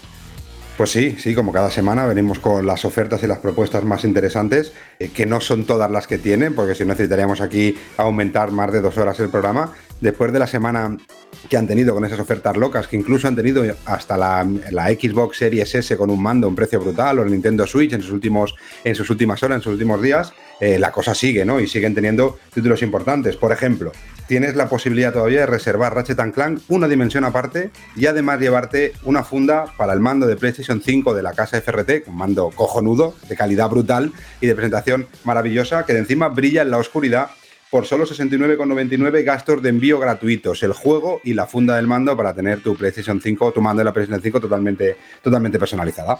O si eres como Fran, un fan absoluto de Scarlet Nexus, ya tienen abiertas las reservas para este título por 63,99 euros, tanto para PlayStation 4, PlayStation 5 y Xbox. Y como decía lo mismo Rubén hace un momento, gastos de envío gratuitos, pero, pero, no acaba ahí la cosa porque sabéis que los Days of Play siguen y siguen en tu tienda de videojuegos, Rubén. Pues sí, siguen esas ofertas especiales que ya tenemos o estamos acostumbrando cada año, pero que cada año se van superando y en tu tienda de videojuegos encima le dan un plus, ¿no? Porque podéis encontrar los mejores juegos de PlayStation 4 por 8,99. Sí, sí, 8,99. Por menos de 9 euros podéis encontrar un Uncharted 4, Uncharted Collection, Bloodborne, The Last of Us, Until Dawn y muchos juegos más eh, de calidad brutal para PlayStation 4 por menos de 10 euros. Vamos, es que cuesta más barato cualquiera de estos títulos que casi casi irte al cine y comprarte unas palomitas. Y si queréis estar, pero permanentemente conectados o en tiempo real de ofertas, de notificaciones que os llegan a través de las redes sociales, ¿dónde seguir a tu tienda de videojuegos? Pues como siempre os decimos cada semana, tanto en Instagram como en Twitter, en la cuenta arroba ttd videojuegos. Espera que llaman a la puerta. ¿Qué? No, no, no, no. No, no, no me hace falta el desfibrilador ese. Es que había pedido un desfibrilador después de la noticia de Jorge por la Play 5 y, me, vino un pronto. Digo, voy a llamar por si me tienen que aplicar aquí un poco de electricidad para recuperarme, que todavía no me he recuperado. Bueno, em, Rubén Mercado, que mm, te dejamos marchar. Eh, yo, eh, la verdad es que te pierdes dos cosas importantes de la vida. Una es la Chirle Pregunta con sus Chirle Respuestas, que iba a ser brutal. Y la otra es una canción cuya intérprete ganó por cantarla un millón de dólares estadounidenses. Ahí es nada, luego lo cuento al final. Pues no fui yo, ¿eh? No, ya digo que no fui yo. No, no. Yo gané menos, yo gané menos. Menos. bueno, hice un blast, un blast hice yo un día que salí a cantar. Sé que lo escuchas después en el programa, en el podcast. No me voy a quedar escuchando, pero sí que no voy a hablar porque yo creo que mi vecino eh, acaba de inmolarse en su casa porque estoy escuchando, espero que sea que sea que, le está pegando con la cabeza. No, no, bueno, a lo mejor ha escuchado lo de Jorge y está tirando la casa, porque es que hay unos golpes que me voy hasta asomar porque estoy preocupado por la integridad de mi edificio. No sé qué coño estará haciendo, pero, pero vamos, yo estaré aquí escuchando, escucharé la Shirley, que han habido un mogollón de comentarios, como siempre. Yo creo que es el, la sección top del programa. Eh, y luego, por la cantante esta, pues cosa que me da bastante igual, así que eh, me gustará escuchar la música, pero lo demás me da lo mismo. Pero bueno, estaré con vosotros y la semana que viene volveré a hablar, si me lo permitís, claro. Pero, no es que esté haciendo nada el vecino, ¿eh? eso que escuchas es su corazón por al enterarse de la tarifa Yo de luz que tiene sean ahora eh, obras. en este Espero momento. que sean obras y que no le haya entrado el momento jungla de la selva con su mujer, porque entonces hay que aplaudirle esas cosas. Pero bueno, espero que sean obras. Bueno, cuídate mucho. La próxima semana, eso sí, vamos a dar la respuesta del reto número 12, cuando acaba el periodo para que nuestros eh, amigos de Banda Radio y amigas puedan contestar eh, tranquilamente a ese último reto.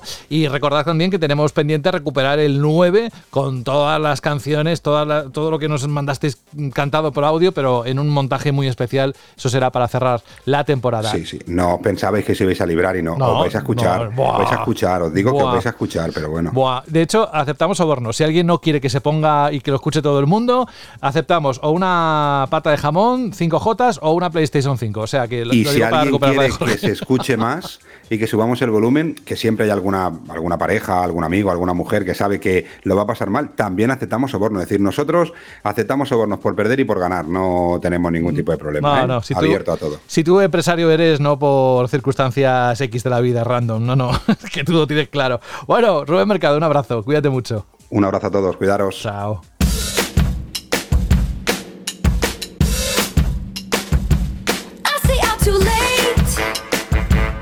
Ay, Alberto. Ay, Alberto, qué, qué, qué, qué fantástico sería escuchar un concierto de Taylor en un cine, ¿verdad? Que ahora que podemos, yo espero que se haya quedado para siempre, el poder alquilar un cine para cualquier actividad, invitar a los amigos a jugar, por ejemplo. Oye, venga, todos los conocidos de la zona de Madrid nos quedamos en, en un cine para jugar con la PlayStation 5 de Jorge. ¡Ay, lo siento!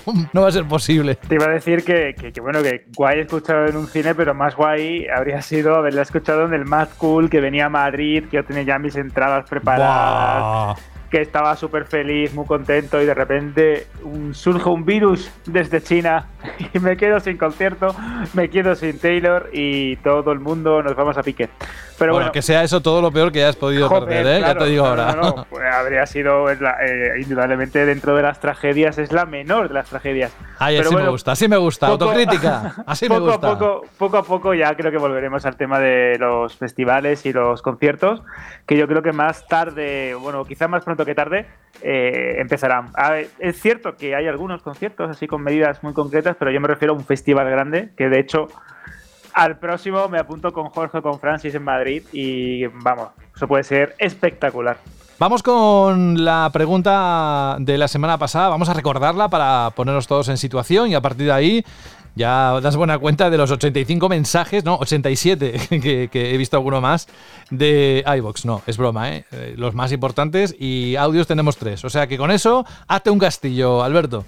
Sí, sí, la verdad es que tengo buenos materiales para construirlo. La pregunta de la semana pasada era qué anuncio, tráiler o teaser más hype, no, más emoción os había levantado en el mundo de los videojuegos. Y ha sido muy curioso porque hemos tenido una avalancha de comentarios, tanto en apoyo a nuestro compañero Carlos, como contestando a Jorge, como hablando del podcast, en general, de los análisis, de nuestro videojuego. Y quiero destacar una cosa que me ha gustado mucho y, te lo he comentado a ti, José, personalmente, y es eh, el gusto que da cuando alguien expone una opinión o critica algo y alguien se la rebate o incluso habla con él de una manera educada.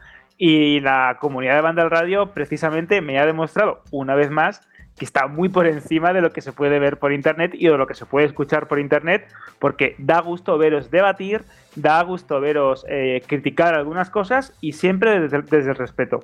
Creo que eso es lo más vital y lo más Sí. importante y Sí, lo sí. que hace que mm, meterse en pa- para seleccionar las preguntas y las respuestas de la Chile Pregunta mole tanto porque no te encuentras insultos, eh, la gente va a opinar de todo y habla de con conocimiento del mundo de los videojuegos y de lo que está relacionado eh, con ellos. Y ya sin más dilación, vamos a comenzar con el post de David MA que dice, muy buenas bandalorianos para la Shirley pregunta. Si he de quedarme con algún teaser, tráiler o anuncio que me dejara marcado, sin lugar a dudas, sería de Gears of War con la canción Mad War. Imágenes del juego sin audio y con la canción del fondo. 60 segundos exquisitos. Simplemente sublime. él solito hizo que me comprara una 360 y me enganchara a lo que después sería una gran saga. Un saludo para todos. ¿Te acuerdas de este tráiler, José? Que era espectacular. Sí, parece que lo he escrito yo. Es lo que cuenta siempre Rubén con esta consola. no, no, y era fantástico el Mad World. de hecho, impresionante. le pedía, me parece que es ese mismo comentario que le pedí que nos escribiera un correo a radio.vandal.net para ponerlo al final del programa, exacto. Correcto, y lo hizo. O sea que lo tenemos para unas canciones para acabar en lo que nos queda de, temporada. Sí, sí, una, un, un vídeo fantástico y una canción maravillosa, vamos. Era precioso ese tráiler con el soldado andando por las calles y con los locus saliendo de las sombras. Era muy melancólico y de hecho eh, creo que a mucha gente le ayudó a entender también el concepto del juego, ¿no? De decir, mira, esto es una ciudad en ruinas, la humanidad en peligro y unos bichos que salen del suelo, ¿no?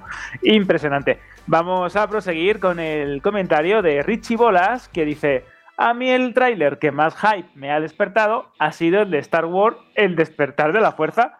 Ya, ya, ya, ya sé que no es de un videojuego, pero tampoco lo habías dejado claro. Después de ver la película, pues bueno, tampoco fue para tanto, nos comenta Richie. Vamos a continuar ahora con el audio de Anz. Soy Anz y quería deciros que estoy muy hypeado con todo lo relacionado con el E3 de este año y, bueno, y también mucho con lo que nos contó Rubén en el podcast anterior de la Super Nintendo Switch, que ojalá se llame así. Y bueno, haciendo un poco de memoria, creo que lo que más hype me dio fue el anuncio de, de The Last of Us parte 2 en el que sale Eli tocando la guitarra. Ahí la verdad es que me emocionó muchísimo y se me puso la gallina de piel. Un saludo, chao. La gallina de piel, ojo, ¿eh? Eh, que por cierto, Anz, Antonio, que cuando grabes, es que me pasa siempre con él, ¿eh? Graba y, no sé qué le pasa en el móvil, que le corta lo primero que dice, que es hola bandaleros. Y al final tengo que editarlo para que diga soy Anz, cuando ha dicho antes hola, ¿qué tal? Pero es que está cortado, entonces eh, suena muy raro. Así que date ni que sea un segundo desde que aprietas el botón hasta que empieces a hablar. Más que nada porque no quiero cortarte, vaya. Es que a algunos móviles le pasa eso, ¿no? Que le das al botón de grabar y empieza como un segundo y medio después y a lo mejor él se apresura, ¿no? Por mandarnos el audio y, y queda un poco cortado. Vamos a continuar también con Robert Núñez, que dice, queridos Vandalorianos, ya se va quedando esto de Vandalorianos, me gusta, me gusta, me parece, está entre Star Wars y secta, ¿no? bueno, mejor que Vándalos, porque Vándalos es lo que, lo que significa, ¿no? Exacto, exacto. Dice, primera vez que les comento, pero eh, no me podía quedar fuera antes del fin de temporada. El tráiler que más hype me causó fue el de Metal Gear Solid 2. El primero me borró la cabeza y tras el anuncio del segundo no podía creer lo que, ve lo que veía. Vaya broma, nos jugó Kojima después. Otro podía ser el primer teaser de Sekiro, que yo pensé que sería Bloodborne 2. Bueno, eh, algo que he aprendido a lo largo de los años es no creerme los trailers y a controlar un poco el hype. Un saludo grande de un chileno en tierras canadienses. bueno, ojo, Ojo con esto porque es verdad que en Metal Gear Solid 2, ese tráiler del E3 del 2000, si no me equivoco, en el que veíamos a Solid Snake en el barco, eh, mm, esa famosa frase, ¿no? De el mundo, el Metal Gear Solid cambió el mundo, el mundo cambia ahora en Metal Gear Solid y veíamos por completo, ¿no? Ese Snake mm, peleando con los soldados, escondiéndose, fue increíble y de hecho creo que eh, Jorge tiene una anécdota en relación al tráiler de Metal Gear Solid 5, que creo que lo pudo ver en bucle en el E3 del 2015, si no me equivoco, un montón de veces y siempre lo veía, ¿no, Jorge? Sí, porque lo tenían ahí en las pantallas de uno de los halls principales, en un pantallón enorme, con el sonido a todo trapo y en bucle. Eh, terminaba y empezaba, terminaba y empezaba. Y estabas esperando para ver cualquier juego, cualquier stand y te estabas tragando el trailer todo el rato y no, y no me cansaba de verlo, de lo espectacular que es ese tráiler, de lo que evocaba, lo que podía ser el juego y no sé, me parece espectacular. Yo siempre los trailers de los juegos de Kojima siempre han tenido algo especial desde aquel trailer del Metal Gear Solid 1, que recuerdo que vi por primera vez, creo que fue, venía con el CD de una de la revista la, PlayStation Magazine, oh, creo, que, venía ahí, venía ahí el tráiler y lo vi, ya aluciné, y luego el trailer del Metal Gear Solid 2 que fue mítico, y luego el del 3 también que fue alucinante, y siempre se fue especializando en hacer trailers espectaculares, incluso juegos que no eran Metal Gear, como con Zone of the Enders 2, que era productor, que es el trailer de ese juego, es que es increíble, te lo pones ahora y te lo comes con patata de lo que mola. Y es una pena, ¿no? Que el tráiler que ha demostrado que puede ser una especie de arte, un arte menor, pero un arte dentro del mundo del videojuego, porque no es solo mostrar imágenes de un juego, es mostrarlas con ciertas gracias, es querer contar algo, es que hay un montaje, un ritmo, una narrativa incluso. Pues eso no se cuida demasiado, la verdad. Es algo que ha hecho Kojima y, poquitos más, ¿no? Hacer de, de los propios trailers todo un arte. De hecho, es curioso, ¿no? Como eh, continuamos con el comentario de Requeteque, que dice, buena gente de Vandal, y en mi caso, atento a esto, el trasero que más me ha impresionado fue el del juego que nunca fue, PT. Saludos, y después nos corrige, Dios mío, el trasero no, teaser, teaser, para trasero el de Jennifer López. Esto es de verdad, Requeteque, yo me he mm, puesto a reír de risa cuando estaba apuntando el comentario porque me ha parecido genial cómo te autocorregías con lo del trasero. Que lo que decía Jorge es curioso porque, claro, eh, PT, el Project Terror, que nunca fue, era un teaser, era un tráiler jugable. Y creo, si no me equivoco, que vamos a ver ahora uno de un juego también survival horror, eh, de miedo, que es como conceptual. Mm, ¿Sabes algo más de ello? ¿A mí o a Jorge? Sí, sí. Eh, a Jorge, sí. Y Fran seguro que también. es que han dicho que vas a poder descargártelo en la consola. Y va a ser un tráiler interactivo, o sea que va a correr el motor del juego en tiempo real en la consola. Vamos, que es como que te bajas una demo eh, del juego, pero lo que ves es el tráiler, pero corriendo directamente mm, curioso, la verdad. A ver qué, en qué queda eso, pero yo creo que es la primera vez que se hace así en, en una consola, vamos. Sí, sí, yo no recuerdo nada parecido y a mí me da a mí que ahí hay un gato encerrado. Que esto no sé, me, parece como demasiada pista que me parece una maniobra de marketing increíble o, o sea, que sea como sea, ya sea al final algo de Kojima o no, me parece una maniobra de marketing increíble. ¿Os imagináis? Es que puede ser esto espectacular, que estemos aquí divagando, que si en Hill, que si no sé qué, y resulta que ese, ese título, ese survival horror pequeñito indie acaba siendo algo más grande. Bueno, bueno, no, no quiero pensarlo porque después nos pasa lo que nos pasa siempre. Y, aunque no sea eso, la es curioso, se la los no está mal, ¿eh? Claro, claro, claro, como diciendo, ostras, eh, vamos a intentar mejorar un poco esto del típico teaser, trailer o anuncio, vamos a darle una vuelta de concepto. Y de hecho, como comentabas, es que creo que los videojuegos tienen mucho, mucho, mucho campo para poder experimentar con, con formas de presentar un juego. Es verdad que es una manera un poco torticera, lo podríamos llamar así, pero Fortnite lo hace muy bien. Fortnite te puede presentar una historia, una película o lo que sea.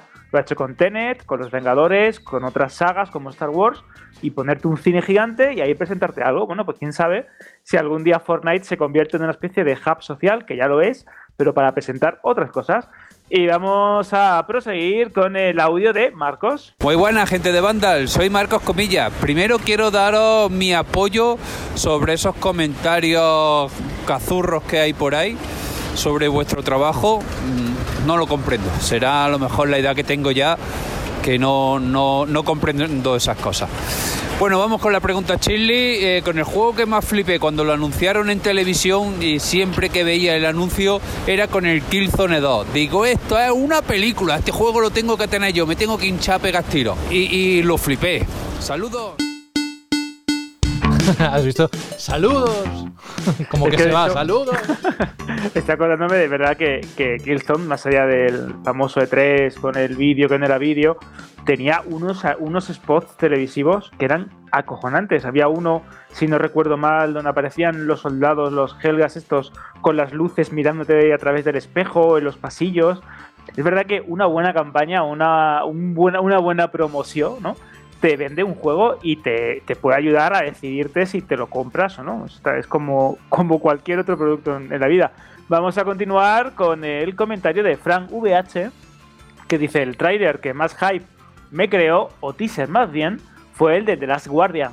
Después de múltiples retrasos y años de incertidumbre, Sony anunció que el proyecto seguía adelante, pero en PS4 todo lo que hace el equipo de Fumito Ueda es oro puro. Y vamos a continuar también con José Manuel Rafael Lop, que dice mm, el tráiler que me encantó fue el del primer Gears of War. Aquí tienes otra vez ese, juego y esa canción con esa maravilla que es Mad World de Gary Jules. Encima me viene al pelo con lo que comentaba Jorge de los comentarios. El mundo está loco.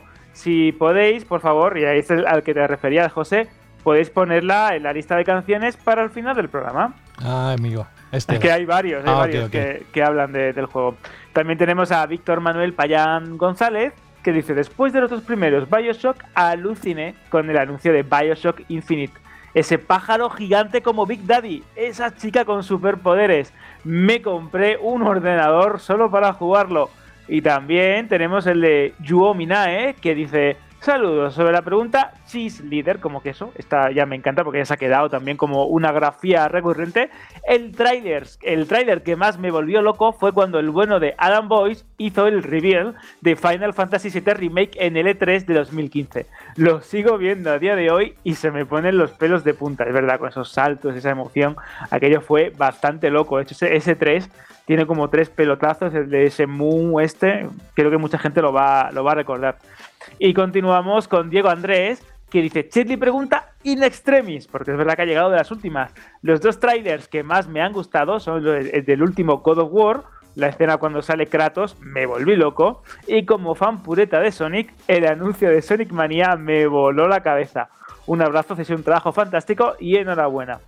Y vamos a continuar ya finalizando los audios porque nos queda un par de comentarios con el audio de Alex. Hola, muy buenas chicos de Vandal, aquí Alex, vamos con la chirri pregunta de esta semana. Yo os voy a hablar del anuncio de una serie, no de un juego. Y es que cuando vi el primer teaser para la serie de Witcher, me volví loco. O sea, estaba ya contando horas para ver cuándo sale. Por otra parte, también pensé, por favor, no la caguéis, porque para mí el Witcher ha sido una buena saga, pero especialmente el Witcher 3, eh, juegazo, o sea, es uno de mis favoritos a día de hoy. Y solo pensé, por favor, no la caguéis. Pero claro, por otra parte, igualmente, nada más ver el primer teaser me volví loco, o sea, quería que saliera la serie ya. Un saludo, chicos. No te esperaba la sintonía de salida así tan rápido, ¿eh? Más asustado. Digo yo, madre mía, que tengo que correr. ¡Corre, corre, corre! ¡Corre, corre! Nos queda el comentario de Alex Vizcaíno Moreno que dice: Hola de nuevo equipo. Una semana más con la chile pregunta. A mí me queda todavía un poco para que me huela el culo a playa. Atentos, por lo menos en Madrid es muy típico decirlo. Pero mientras nos acompañéis hace más ameno. Recuerdo allá por el lejano 1995 cuando vi un VHS de las hobby consolas, objetivo Nintendo 64. Cuando vi por, primera vez el Super Mario 64 fue bestial.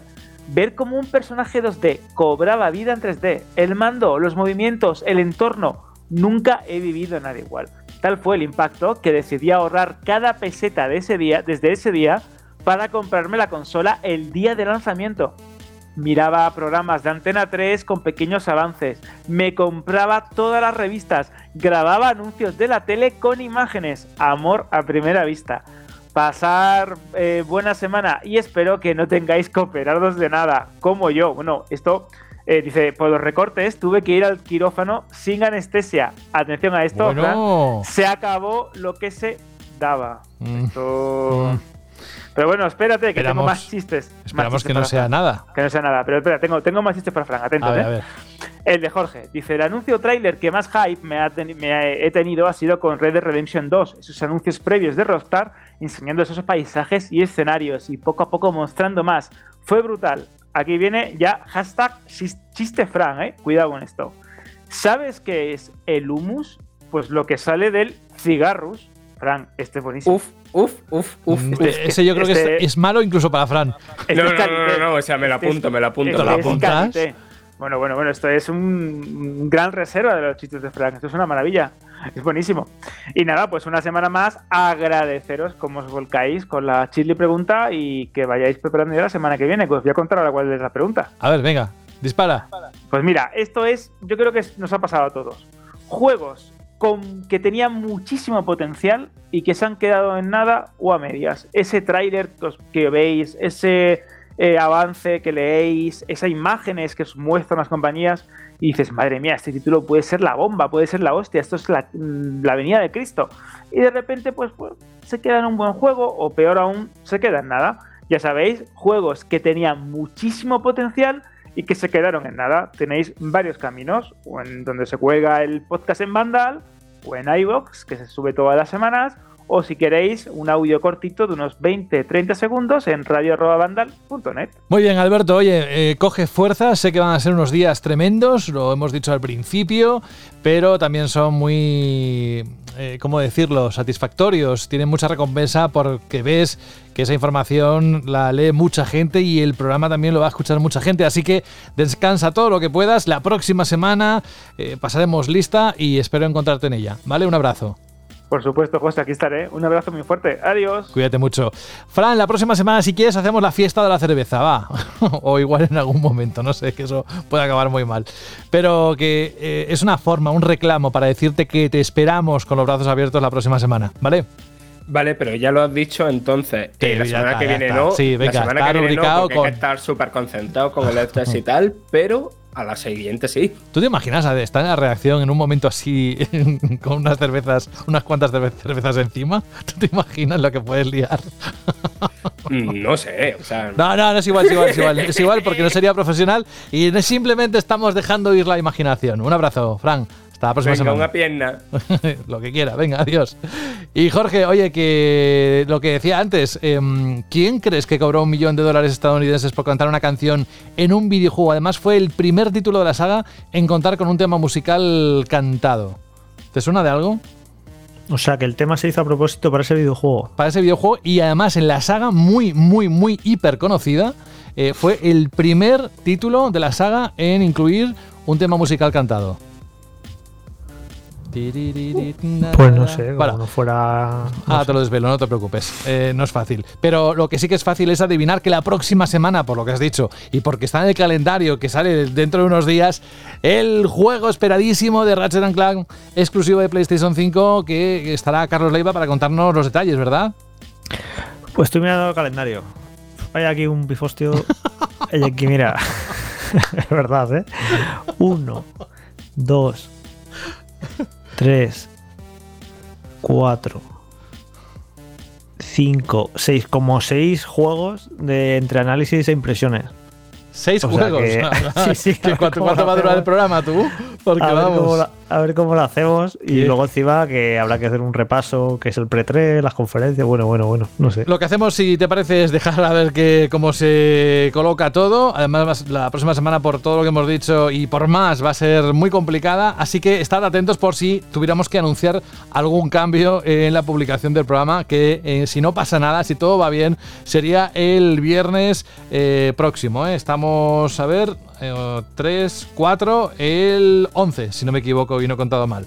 Bueno, eh, lo dejamos aquí. Muchas gracias por estar una semana más y gracias por comentarnos lo de la Play, que todavía no me he recuperado, que he guardado, lo, lo tenías, me he quedado, pero para allá.